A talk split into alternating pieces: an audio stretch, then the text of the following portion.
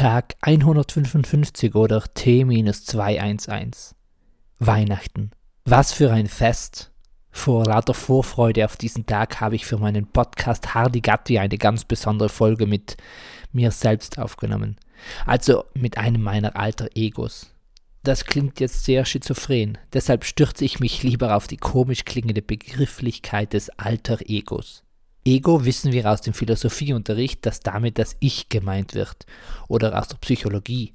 Wenn zweiteres, dann wissen wir zudem, dass es ein reines Ich nur schwer zu finden gibt, obwohl das weiß die Philosophie auch schon längst. Wenn ich mein Ich aber fast unmöglich fassen oder erfassen kann, wie sollte ich dann ein altes Ich, also ein alter Ego von mir erkennen? Umgangssprachlich wird Ego ja auch für eingebildete Personen verwendet, also jene, die einen gewissen Grad an gesundem Egoismus überschritten haben, die sich als Mittelpunkt der Welt oder von allem sehen, die ein egozentrisches Weltbild vertreten. Das war jetzt doch einmal klug ausgedrückt. Ich streite jetzt ganz bestimmt nicht über den Begriff Ausdrücken herum, weil das eigentlich nur bei meinem Pickeln an der Tagesordnung steht. Nein, ich ziehe einfach den Gedankenstrang weiter und versuche eine Verbindung zu Weihnachten aufzubauen. Wenn uns Weihnachten etwas lehrt, dann, dass ein egozentrisches Weltbild der falsche Ansatz ist. Grund 1 zu dieser These, ich nenne sie mal die Geschenkshypothese, nicht zu verwechseln mit der Geschenkshypotenuse oder mit einem Geschenk von Peateuse. Nein, wir bleiben bei der Hypothese. Zwar aus einem christlichen Kern gestartet, so ist Weihnachten in unseren Zeiten ein allgemeingültiges Fest. Fast alle Branchen richten sich danach aus und das in säkulären Staaten wie Frankreich gleich wie im Vatikan. Was gibt einen Anreiz dazu? Das Schenken, genau.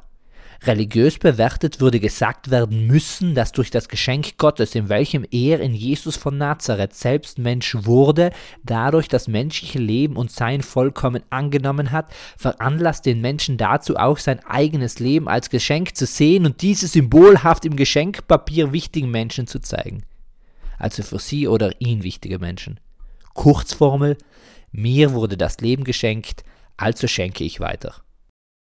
These Nummer 2 wäre die sogenannte Mufasa-These. Ich weiche jetzt vom Hypothesenbegriff ab, weil ich glaube, ihn falsch verwendet zu haben. Aber darauf möchte ich jetzt nicht weiter eingehen. Die Mufasa-These geht vom Lied aus Der König der Löwen 2 oder dem Musical aus, in welchem gesungen wird, er lebt in dir. Mufasa lebt in Simba und seiner Umwelt weiter. Wenn also gut christlich Gott in Jesus selbst gegenwärtig war und das damals für viele Menschen nicht sofort ersichtlich wurde, weil er nicht mit Dreizack umherstolzierte und auch kein Laser aus seinen Augen schoss und ebenso der Moment des in die Welt kommens ohne erklärliche Gründe war, so könnte Gott eine ähnliche Handlung wieder vollbringen und wieder mitten unter uns Fleisch und Blut sein. An diese These hängen sich auch viele andere modernere Gedankenströme wie das Lied One of Us.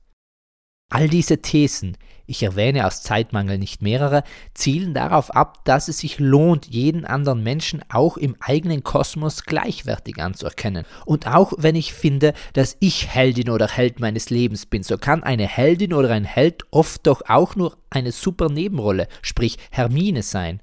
Und auch die bekommen Oscars so öffnet nicht nur eure Herzen und Portemonnaies in diesen vollgefressenen Tagen, sondern auch euren Horizont und erkennt, dass eure Welt auch die Welt anderer ist und sehr entscheidend, dass wir ohne diese anderen gar nicht existieren und weiter auskommen würden.